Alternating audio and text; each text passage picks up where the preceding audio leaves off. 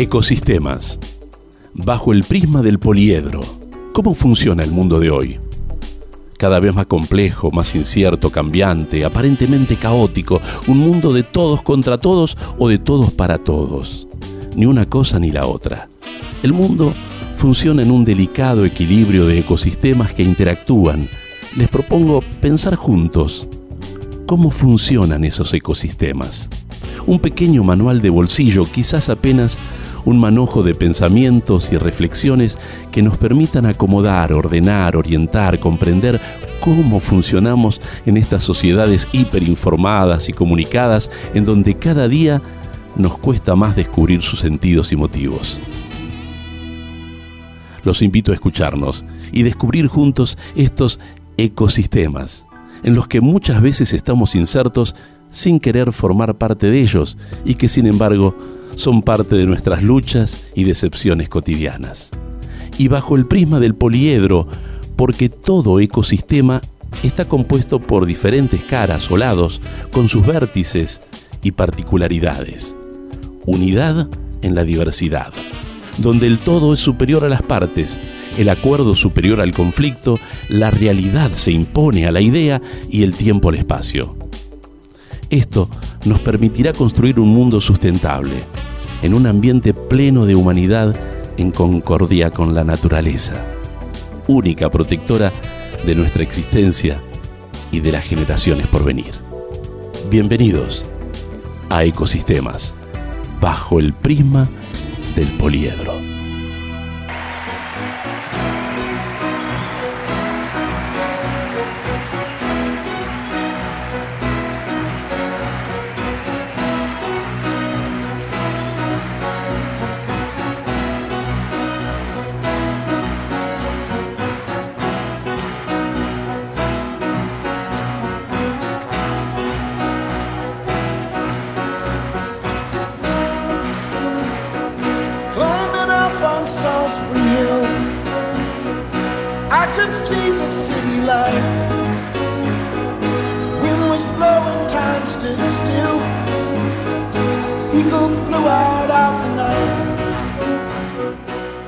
Sean todos bienvenidos a este nuevo ecosistema. Estaba pensando una frase muy interesante que me va a servir de disparador para charlar hoy en este ecosistema que le vamos a dedicar a la economía social. Más precisamente al cooperativismo, pero vamos a empezar desde la idea de la economía social. Y estaba leyendo el prólogo de un libro de un amigo que empieza así. Dice, el obrar de los hombres y varones hombres, varones y mujeres, se hace en función de un sentido. Es este el que impulsa a proyectar y a desarrollarse. Cuando este objetivo se realiza con otras personas, este se convierte en algo comunitario y social. Ahí se expresa la necesidad de la cooperación para alcanzar un fin común y mejorar el mundo que vivimos. En este fermento es donde crece el movimiento cooperativo.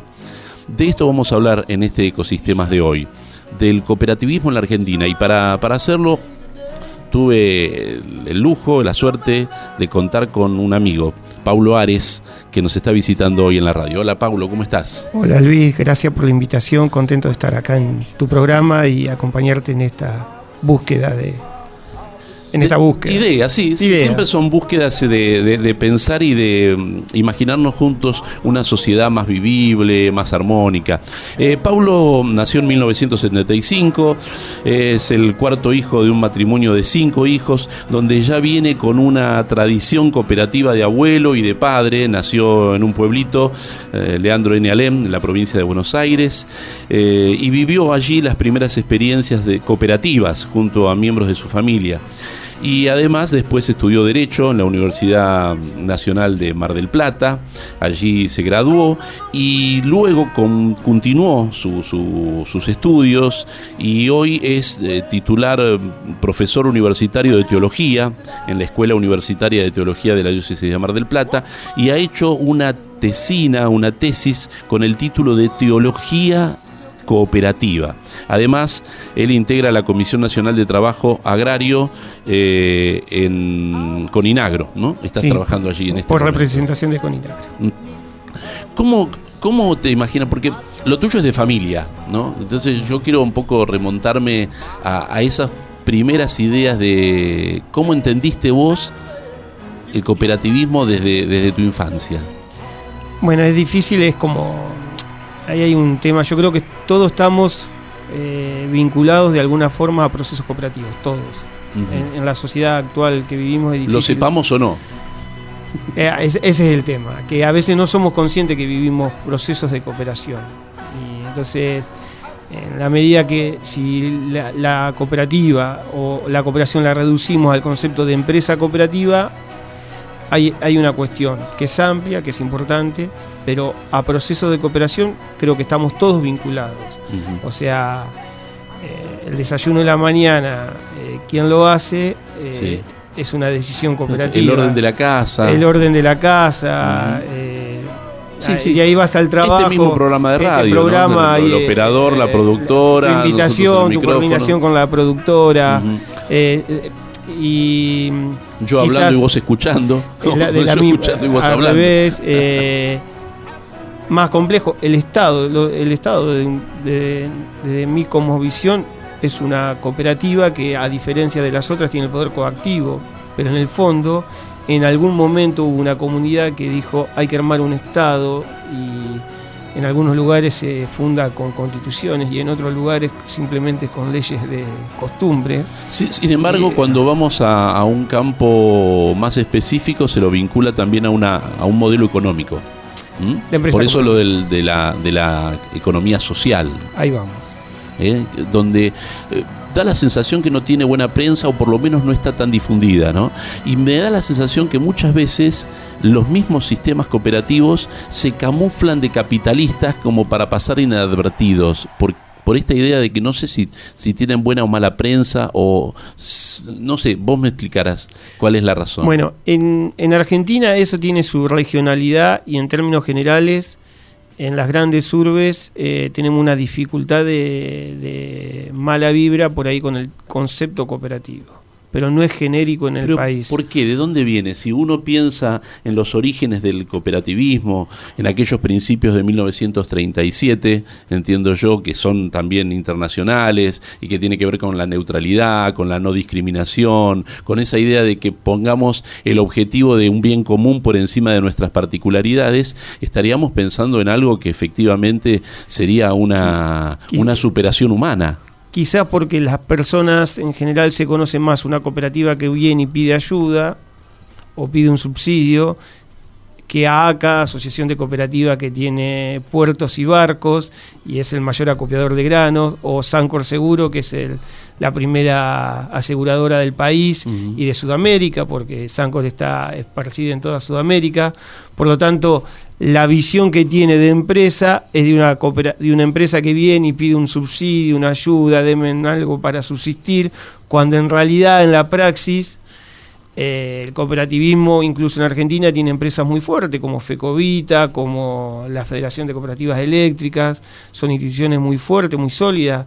Eh, yo cuando hablamos esto digo, yo te puedo dar una decena de cooperativas que ya cumplieron 100 años dame tu decena de cooperativas privadas que cumplieron 100 años. El, cooperativismo llega a la Argentina por medio de los barcos, digamos, ¿es, fruto de la inmigración? El cooperativismo como empresa cooperativa, sí. Son, en general, las primeras comunidades fueron empresas pigüé, franceses, eh, en otros lugares judíos, en otros lugares, eh, en realidad fueron comunidades inmigrantes. Después mm. eh, acriolló quienes hemos tenido de la oportunidad de crecer y de vivir en pueblitos del interior, tenemos más presente esta idea de la construcción de las cooperativas, porque generalmente eh, la energía eléctrica, como vos bien dijiste, o también algunos otros servicios públicos, estaban en manos de las cooperativas. Sí, el, el, sistema, la última encuesta que hizo el INAES habla de 27 millones de asociados. Ajá. Vamos a suponer que nos repetimos. Claro. Si ¿Eh? uno está en varias cooperativas Yo a la estoy en tres cooperativas, por ejemplo, pero mi grupo familiar está vinculado a tres cooperativas. Y ¿Y tu somos viejo, cinco. tu viejo y tu abuelo dónde empezaron? En una cooperativa agropecuaria. ¿Y por qué era la Los dos abuelos. ¿Cu- ¿Cuál era la idea de por qué? Las cooperativas agropecuarias en general, la idea fueron dos. Eh, comprar más barato, entonces se unían para comprar.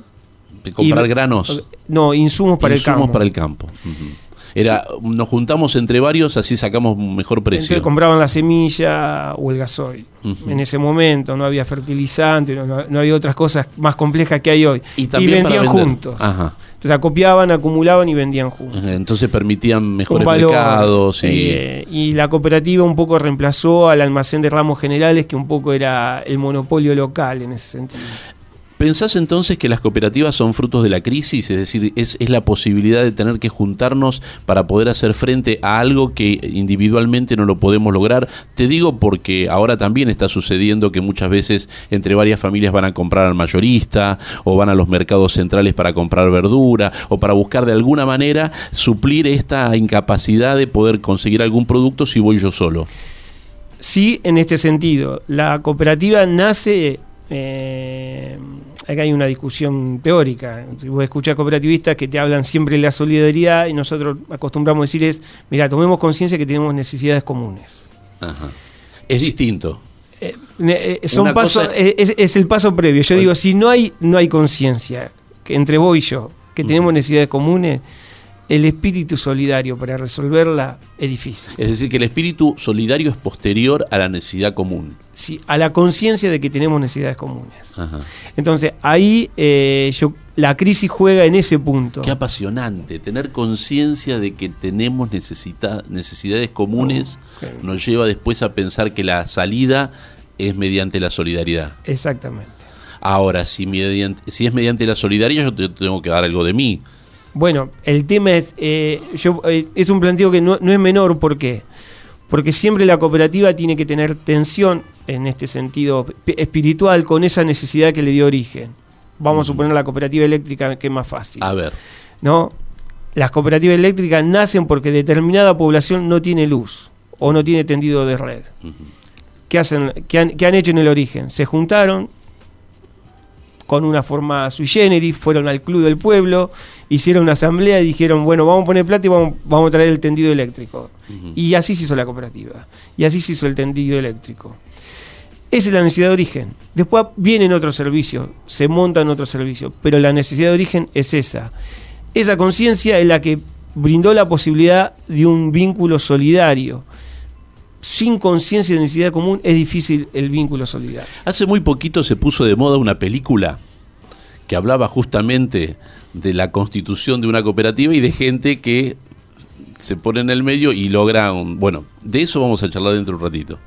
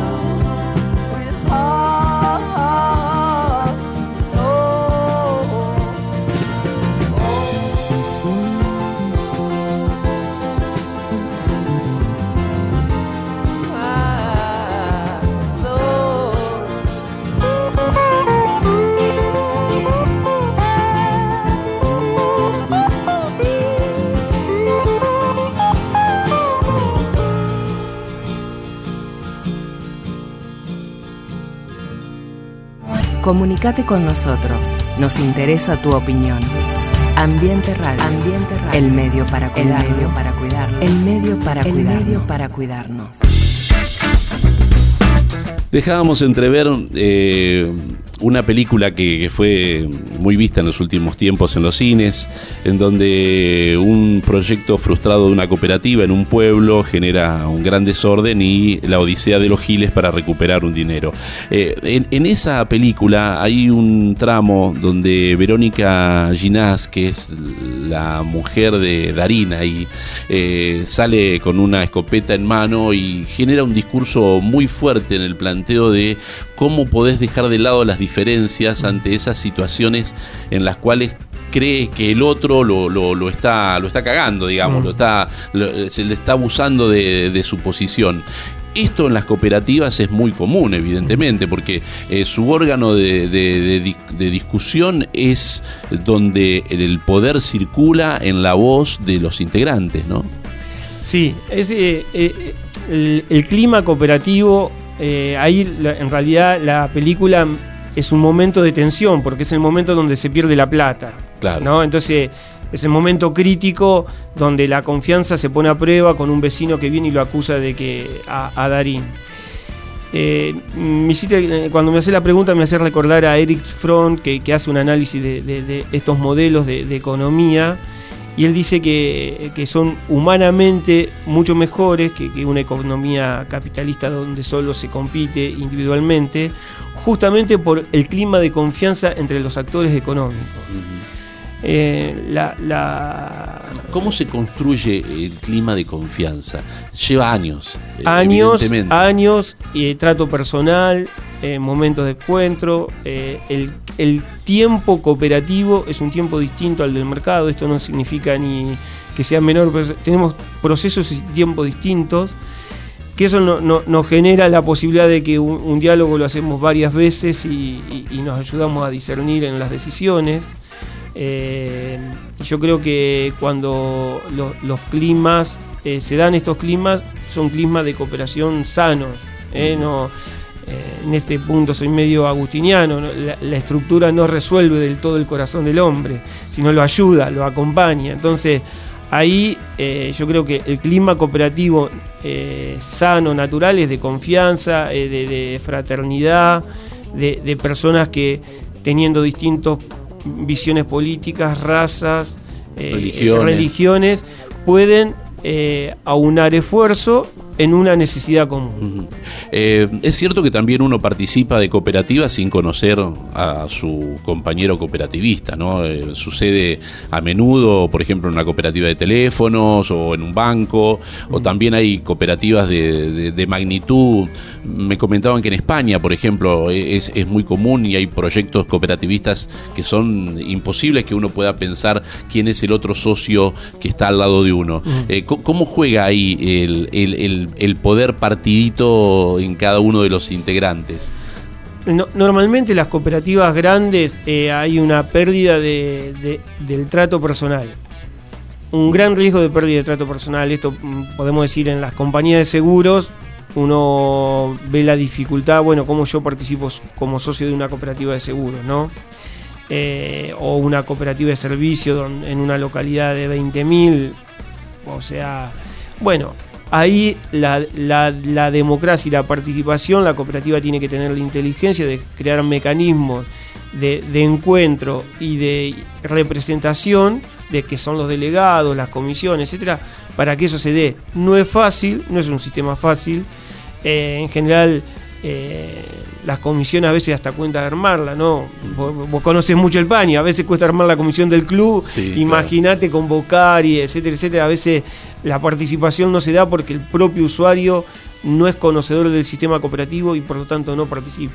Evidentemente esto sí que se, se lleva eh, de choque con lo que vendría a ser el sistema capitalista global, que implica un proceso de, de competencia y una hegemonía en cuanto a que uno participa nada más en el sentido de yo dejo mi dinero para que mi dinero dé las ganancias que tenga que dar y listo, me voy a mi casa, digamos. En cambio, eh, dentro de un proyecto cooperativo yo tengo que poner el cuerpo, tengo que poner mis ideas, tengo que pensar y tengo que relacionarme con otros para poder llevar adelante el proyecto. No, y hay una doctrina de principios y, y valores éticos que está fijada por la ACHI, que se fijó a nivel internacional. Pensemos que hoy el cooperativismo, eh, en, en una escala, si sumáramos todas las cooperativas, hoy sería la cuarta economía del mundo. ¿Y cómo está Argentina en ese aspecto?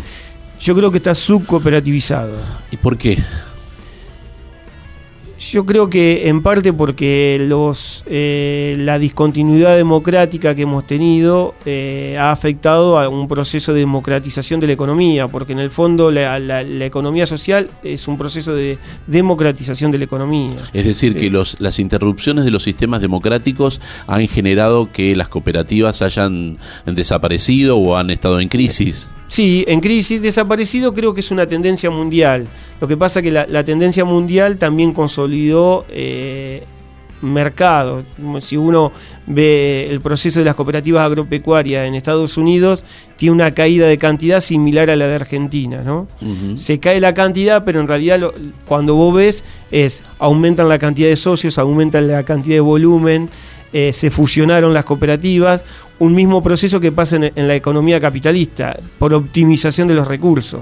¿Qué, mm, ¿De qué manera uno puede participar, imagino yo, ¿no? Eh, de- del sistema cooperativo? Decir, bueno, a mí me cae simpático el sistema cooperativo, entonces quiero consumir cooperativas. Puede ser así. Y si- en, en general, eh, eh, quien esté escuchando probablemente tenga un seguro cooperativo, Sin darse cuenta. sin darse cuenta. O comprando O- un lácteo, por ejemplo. un lácteo, Mm, hay muchas cooperativas lácteas, un, un lácteos y hay una y, y detrás de, por ejemplo, en el caso del lácteo, detrás de la cadena de valor de un lácteo cooperativo hay una cadena cooperativa que va del productor a la cooperativa que acopia, que por ahí no necesariamente la cooperativa que industrializa, Ajá. que la cooperativa que industrializa es otra. Entonces hay toda una cadena de valor del sistema cooperativo ahí atrás. En otros casos no, pero por ejemplo en el vino, el- la, la, la empresa más grande de, mo- de, producción de mosto en Sudamérica es Fecovita, es una cooperativa. Y, y es una cadena de valor cooperativo, porque el productor está en una cooperativa de base que junta el vino, que lo lleva a Fecovita, Fecovita acopia e industrializa, eh, fracciona, vende mosto por un lado, vino fraccionado por el otro. Me Las lleva- marcas más populares de vino son de Fecovita. Me llevas a pensar que, bueno, volvemos a relacionarlo con lo que son los recursos naturales o con lo que es el trabajo agrario, fundamentalmente. Creo que de ahí sale la, la cultura cooperativa. Ven- yo, yo porque vengo de Coninagro, pero podríamos dar ejemplos distintos de, de- de- de vinculación, qué sé yo. Pensemos que el hogar obrero, hasta que su desaparición, tenía el 20 y pico por ciento del mercado de supermercado. Era una Ajá. concentración altísima. No la tiene hoy ningún supermercado. Bueno, yo creo que el, el sistema se rehace, ¿no? Eh, el sistema se rehace, eh, tiene sus, sus crisis como la tiene el capitalismo, en un país que no es fácil. ¿eh? Pensemos que Argentina no es un país fácil para las empresas, pero por ejemplo hoy Cooperativa Avellaneda, por decir un nombre, que es del norte de Santa Fe y quizás una de las más grandes agropecuarias del país, cumple 100 años. Ah, mira. Entonces, y todo, en, en este momento, por ejemplo, Cooperativa Agropecuaria, todos los años tenemos eh, festejo de centenario. Y no es normal, así como decimos que no es en un país fácil, no es normal encontrar empresas que duren 100 años. Sí, y, no, en- con- y en el sistema cooperativo lo tenemos. Con lo que implica llevarla adelante, ¿no? Con todos los procesos que tienen todo el tiempo, en Y- asambleas, en debatir, y no, en no decisiones, hablo cooperativa en de elecciones. y no hablo cooperativa de servicios, donde el servicio monopólico tiene otro, menos riesgo de los altibajos del país, ¿no? Por decirlo de alguna forma. Cuando volvamos vamos a charlar sobre la educación cooperativa. Es decir, se enseña cooperativa, ¿cómo se hace para que uno pueda aprender eh, cooperativismo?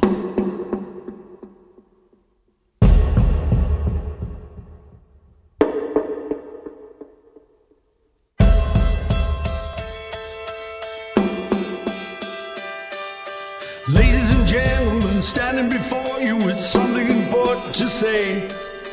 some trepidation, I crave your attention, but I'm anything get my way. The message is simple, it's straight from my heart, and I know that you've heard it before. But what does it matter? We're in it together, and I'm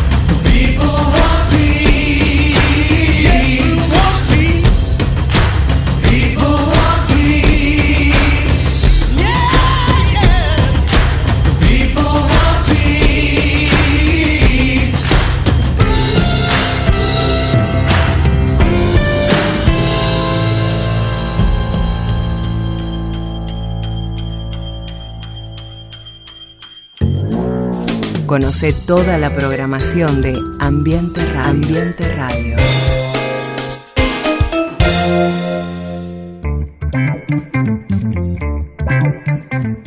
En Ecosistemas hoy estamos hablando con Paulo Ares, charlando acerca de la economía social y en particular de las cooperativas.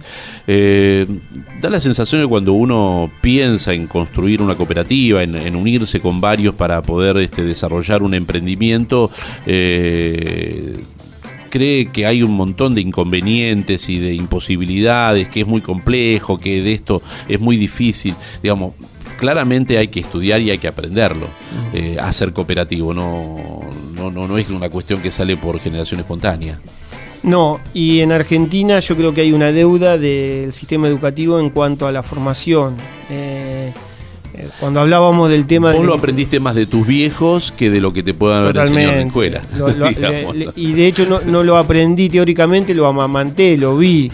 Que también es, es una dificultad del propio sistema cooperativo, que no tiene mecanismo fuerte de educación, pero el propio Estado. Te voy a contar una anécdota antes de ir a algún- algo de historia. Hace año y medio fueron cinco funcionarios de un organismo que no voy a decir, tercera línea, a contarnos un programa de incentivo. Y A lo- Coninagro. Sí, a Coninagro y lo primero que nos dicen es, bueno, este programa es para entidades con fines lucrativos. Y la cara nuestra de lechuza. ¿Qué pasó? Éramos cinco funcionarios y cinco funcionarios de Coninagro y cinco de, de- de este organismo. Eran para pymes, digamos. No, le eh, dijimos, pero escúchame, ese no va para nosotros porque nosotros no tenemos fines lucrativos. Claro. No, pero ¿cómo que no tienen fines lucrativos? No, no, las, las cooperativas no tienen fines lucrativos. Digo, se desarrollan, crecen, le queremos correr, eh, ganar a cualquier empresa capitalista, eh, queremos el mercado, pero el fin nuestro es el servicio del asociado, no es un fin lucrativo. El excedente o se le da al asociado o se, re- o se reinvierte en capital. Ah, Cumplimos la ley, pero no tiene un fin lucrativo. no- la motivación esencial de del sistema cooperativo no es el lucro, sino el servicio y el desarrollo de ese servicio. Pero Por esa eso- supuesta ganancia, digamos, que queda eh, se reinvierte, no es ganancia, digamos. No, se le llama excedente de previsión, porque las cooperativas sacan un- una previsión de costo, Ajá. lo cobran, Ajá. ese excedente, Sí. Si lo hay, porque a veces pierden las cooperativas, vamos a suponer que lo hay, Debe haber algún fondo también para cubrir esas hay, hay posibilidades. tres fondos que son legales, eh, para los empleados, para la educación, y después eh, uno lo puede devolver, eh, lo que decide la asamblea ahí, se, re- se reincorpora Al capital. al- a los asociados. Mirá, Luis, te cobramos de más porque tuvimos una previsión de 100 y al final el costo fue 80, hicimos todos los descuentos legales, me quedó 10, te, lo, te devuelvo 10.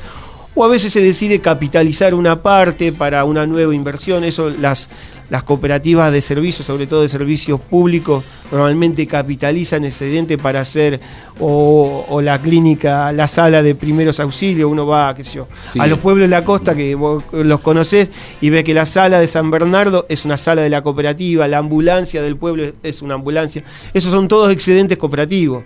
La empresa privada se los lleva a una cuenta al exterior, la cooperativa lo reinvierte en la comunidad como un excedente. Ahora, ¿por, por qué lo, lo haría la, la cooperativa? Digamos. Por ley. Ajá. Eh, nosotros tenemos una ley que nos rige y además eh, que son y además de los principios generales en ese sentido, las cooperativas agropecuarias que tienen otra lógica, las de servicio, a veces hacen devolución y yo comparto de sus excedentes y parte capitalizan y parte hacen devolución de excedentes. Contame un poco cómo son los tipos de cooperativas. Eh, Porque no, me- El tema era de- la- la educación. Sí, sí, no, Vuelvo. sí, pero Vuelvo. está bien, va- ¿Eh? vamos a la educación, pero Te digo, ¿por qué? Eh, muy importante. En, en el segundo plan quinquenal, eh, que es en el año 52, que sale por el Congreso, a veces sí, el segundo plan quinquenal de Perón, no, pero fue una ley del Congreso, se establecía la educación cooperativa obligatoria Ajá. Y se exigía que en todos los establecimientos educativos hubiera una cooperativa de estudiantes. Algo así como el centro de estudiantes, pero con un poquito No, más no, de- no, pero eh, en- eh, no es lo mismo en este sentido, porque la cooperativa genera un vínculo para la- un vínculo de servicio para el asociado. Lo la que lógica después se conoció como cooperadoras. No. Cooperativa de estudiantes existen hoy, ¿eh? Ajá. Pero en ese momento se exigía una por colegio. Eso se rompió con el, con el golpe del 55.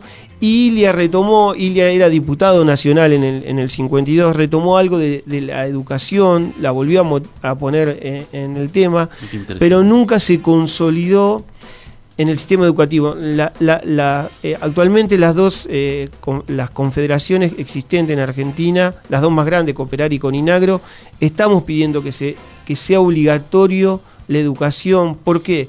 Porque en realidad todos de alguna forma estamos vinculados al sistema cooperativo y es bueno saber qué es el sistema cooperativo porque el Estado invierte en el sistema cooperativo y eh, si bien no es una institución pública, la cooperativa es una empresa privada, pero es una empresa privada de participación abierta para los ciudadanos y es bueno que lo sepan.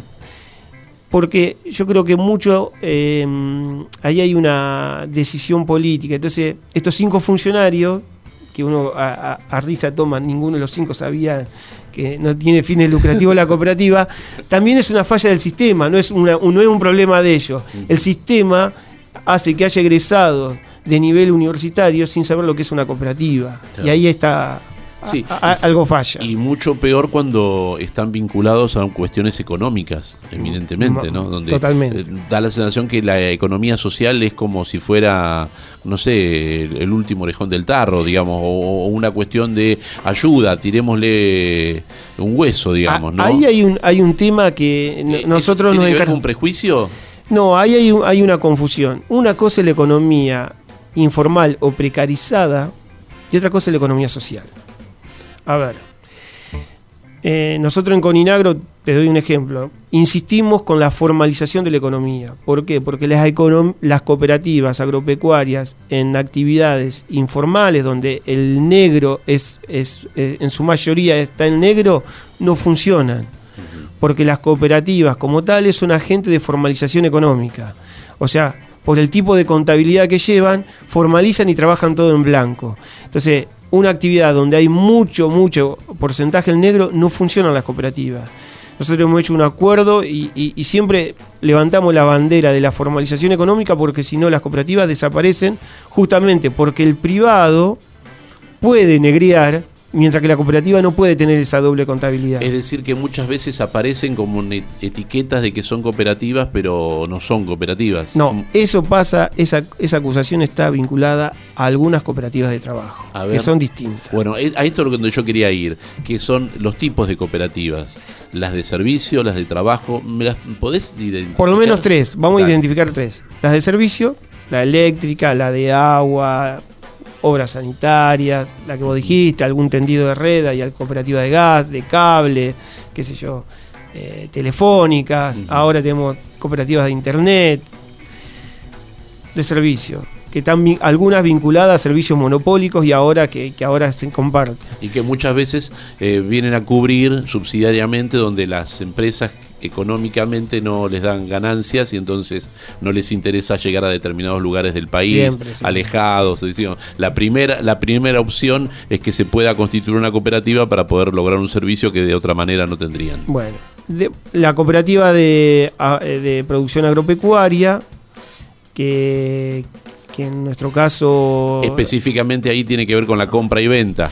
Sí, y industrialización. Hoy ya las cooperativas agropecuarias industrializan parte de su producción. Pero Vamos hay gente que eh, tiene su propio campo, que tiene su propia... eh, en general son producción. productores, son productores asociados a, a sumar escala en la compra y escala en la venta. Y hoy pediría que muchos, y es una tendencia cada vez más fuerte, a agregarle valor.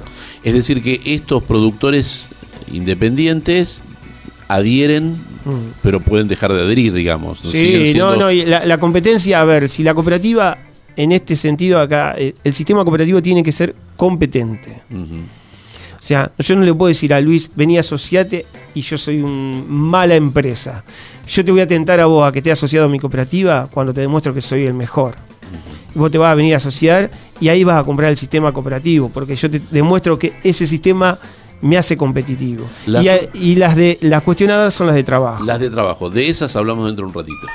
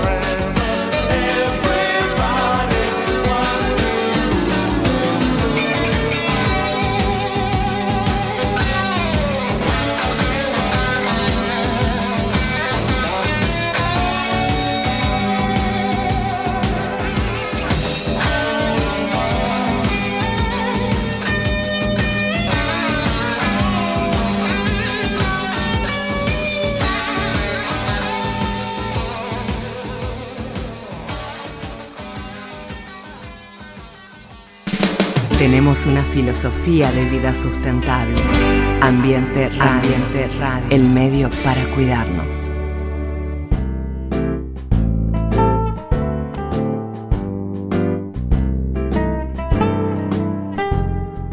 Ecosistemas, hoy con Paulo Ares, abogado, eh, teólogo. Vamos a hablar de la tesis que, que acaba de publicar de la teología de la cooperativa. Pero había quedado pendiente charlar sobre las cooperativas de trabajo que tanto dan que hablar porque a veces parece que fueran herramientas de algunos para negrear, para eh, evitar pagar impuestos eh, y, también forman parte de, de nuestra estructura este, habitual. Eh, contame cómo son y por qué están fuera de la ley. Mira, vamos, a decir, la, la noticia siempre llega a la mala. ¿eh? O sea, eh, a la sociedad no le llegó que Asociación de Cooperativas le, dieron el premio a la empresa responsable en medio ambiente porque todos los hilos bolsa los recicla, sino que llega la, la noticia mala de que hay cooperativas de trabajo que en realidad son falsas cooperativas de trabajo y que en realidad es- la utilizan como un mecanismo de evasión. Esto vos que has vivido en Mar del Plata, lo hemos vivido con los fileteros, termina haciendo mucho daño a- al ecosistema, por así decirlo, laboral. Es habitual que te digan, ahí viene el dueño de la cooperativa. y vos decís, ¿cómo no? No tiene dueño. O son todos dueños. Claro. Debieran ser todos Sí, dueños, claro. no, Sí, sí, no que hay un dueño. No, no, pero claro, pero aparece con una camioneta extraordinaria y dicen, este es el dueño. Yo, yo el, el- el- como es un sistema, a, algunos, co- como pasa en todos los sistemas, a ver, no, no, no pensemos así, eh, han hecho fraude con la figura cooperativa. Esto no es genérico, yo, soy un convencido que las cooperativas de trabajo tienen muchísimo futuro, que el Estado no trabaja bien con las cooperativas de trabajo. Las- cooperativas de trabajo en Argentina tienen un déficit de capital social que si lo tuvieran andarían mucho mejor. Podemos generar un montón de, de- de puestos de trabajo y de capital y de valor humano y de seguridad familiar económica a través de la cooperativa de trabajo. ¿Es que el Y- que a veces se utiliza desde la política también? ¿De los punteros utilizan ese esquema? Sí y no. A ver, yo te, te doy un ejemplo que, que se ha cuestionado mucho, el tema de las cooperativas de Argentina Trabaja. A ver, si, si Argentina Trabaja daba contrato de obra a las cooperativas, había cooperativas que trabajaban muy bien, hacían las dos casas, iban, un- pedían un nuevo contrato de obra y hacían otras dos casas y así trabajaban. Hubo cooperativas que no hicieron eso. Y después la política hizo que no le dieran el contrato de obra y igual le siguieran pagando el subsidio. Entonces, el problema era la cooperativa, el problema era el programa o el problema era el político que aplicaba el, el programa. Si vos me decís el programa para mí es muy bueno y yo creo que hay un mecanismo de, de formalización y de dar trabajo a un sector de la sociedad que, que lo necesita y el Estado tiene ese presupuesto y entre dárselo a empresa X que es inmensa y es multinacional y tiene cuenta por todos lados, lo divide en un montón de cooperativas de trabajo y le da de a poquito esa obra y en la medida que la va cumpliendo le va renovando. Y el Estado no da un plan, sino que da trabajo, no lo incorpora a la planta, sino que le está dando trabajo. Entonces, depende, eh, tiene Barlicol. Eh, yo creo que la falsa cooperativa, nosotros la hemos visto, quizás los que estamos en Mar del Plata, hemos vivido en Ahora, el filetero ¿cómo- o en algunos frigoríficos Claro, que ahora, se... el, el tema es cómo desde el mismo movimiento cooperativo se puede combatir esto, ¿no? Si, eh, como ya lo decía la- Perón, la- si la gente es buena, si se la controla es mejor, digamos. No, el, el sistema cooperativo sufre la falsa cooperativa, totalmente. Nosotros, eh, porque la sociedad o el tipo que no conoce te mete todo en la bolsa. Y, a ver, Es- pero también volvemos al mismo ciclo que conversábamos antes, ¿no? Es una cuestión de educación. es una cuestión de educación y de conocer más detalle de, de a qué se le llama falsa cooperativa, porque nadie denuncia las SA eh, que están hechas para evadir. Denuncian la falsa cooperativa. Claro. No, es, un poco. eh, No, pero para- hay SA y SRL que, Pi- que- pienso- que hagan fraude al Estado. Pero más Yo, que nada- eh, lo que te quiero decir, el sistema cooperativo las condena y las denuncia, y por ejemplo, la actual gestión de Colón ha depurado un montón el padrón de falsas cooperativas con el apoyo de las cooperativas bien formadas y de, de las dirigencias de las cooperativas Digo porque para quien necesita un trabajo, si lo invitan a participar de una cooperativa, la misma necesidad te lleva a que vos tomes lo que tengas y lo que puedas, digamos. No, por eso no, no critico las cooperativas de trabajo, porque yo creo que son una herramienta bien hecha que pueden ser una solución para muchas familias y de hecho hay muchas cooperativas de trabajo que funcionan excelentemente. ¿Cómo ves el sistema cooperativo en el proyecto nacional? Mirá, eh, yo creo que la gestión que termina, eh, la gestión del INAES ha sido muy buena, a mí me gustó cómo, cómo ha trabajado, hay satisfacción por lo menos en los dirigentes de cómo ha trabajado Colón. Y lo que hemos visto que mm, con poco presupuesto, pero porque ahí hay una instancia superior al INAES que la política nacional es que no entendía el sistema de economía social. Mm, Lo que uno desea en el cambio de gobierno es que es que sí haya un impulso a la economía social. Yo creo que la economía social tiene que alcanzar a, a un niveles de participación más alto. Y, eh, y porque creo que es sano para la economía la participación cooperativa. Pablo, en los minutos finales, eh, vos sos un tipo de fe también. Sí. Y se te ocurrió eh, un trabajo interesantísimo y además riesgoso, porque era vincular al sistema cooperativo, que supuestamente es religioso, con la construcción de una tesis y una teología digamos, cuando uno habla de tesis está hablando de un pensamiento iluminado por, por, por Dios para entender que la cooperativa formaba parte de lo que vendría a ser la doctrina social de la iglesia. Sí. Vamos a iniciar como hago las presentaciones. Cuando le preguntan a Jesús quién es el próximo, hace la parábola del buen samaritano. ¿No? El buen samaritano no era de la misma fe que Jesús. ¿Y por qué digo esto? Porque en realidad el, el- el proceso de ver, contemplar y comprometerse con un proceso de alguien necesitado no requiere una misma fe. Por lo menos para la fe cristiana. Entonces, la neutralidad, el concepto de neutralidad que tiene el cooperativismo es totalmente evangélico, si se quiere decir. Porque cuando Jesús pone como ejemplo al samaritano como el prójimo, como modelo de prójimo, está poniendo a alguien que no es de su religión. Ajá. Eh, sin embargo, el origen no es un origen cristiano, el de las cooperativas, ¿no? Es- Bueno, ahí el- la tesis mía pone en duda eso. a ver. En este sentido, nosotros en el, en el cooperativismo arrancamos hablando de Rothschild, ¿no? Ajá. que son los pioneros de Rothschild, que es el modelo de cooperativa que se toma de la crisis eh, de Manchester. Son ¿Estamos de- hablando de Estados Unidos? No, Inglaterra, Inglaterra. eh, 1848, Ajá. 28 desocupados de una textil que arman la primera cooperativa de Rothschild, que es el modelo cooperativo. Pero antes, antes, siglo XVI, los cuaqueros ya habían planteado la necesidad de, empresas cooperativas y tienen escritos de empresas cooperativas. Pero antes de ellos, antes de ellos, antes de ellos, eh, existe el, el Concilio de Trento que dice que se justifica la fe cooperando con Dios. Ajá. Y en el siglo XIII, en 1225, Santo Tomás de Aquino dice que la gracia se divide en operante y cooperante. Que la operante es la que solo es gracia de Dios, pero la cooperante es la que entra en la voluntad humana. Y está hablando de eso. El formato cooperativo moderno, nosotros creemos que arranca en Rothschild, con los pioneros de Rothschild. Ahora, el formato, el concepto de cooperación, es, tranquilamente se, podemos manifestar que es evangélico. San Pablo dice, todos somos cooperadores de Dios. Pero sin embargo, digamos que es una mirada novedosa. Sí, no, la una de las cooperativas más grandes del mundo es la de Mondragón, está fundada por un sacerdote. Una de las difusiones más grandes que se hizo el cooperativismo en Centroamérica la hicieron los padres canadienses, el padre Coadi, y fundaron un montón de cooperativas. No, no, hay, el, Ah, padre, el padre del cooperativismo en Brasil es un sacerdote. Ajá.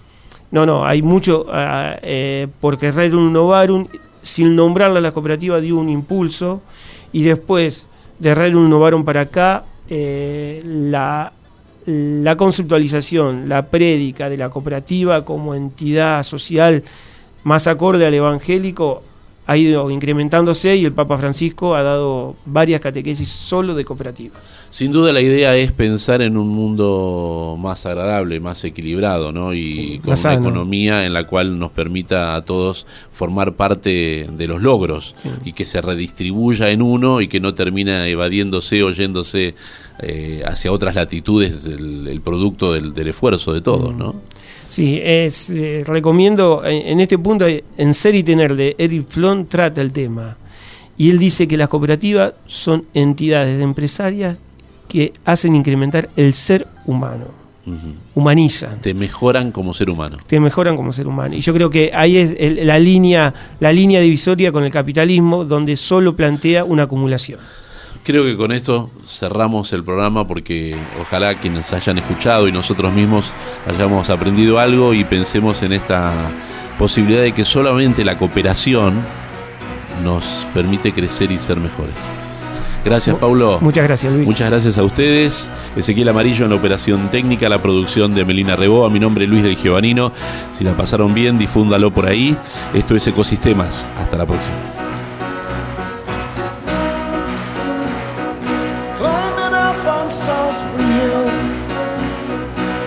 Could see the city light. Wind was blowing, time stood still. Eagle flew out of the night. It was something to observe. Came it close, I heard a voice. Standing, stretching every nerve. Had to listen, had no choice. I did not believe the information.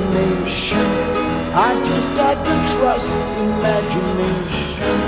My heart going. Hey, you said, grab your things, I'll come to take you home.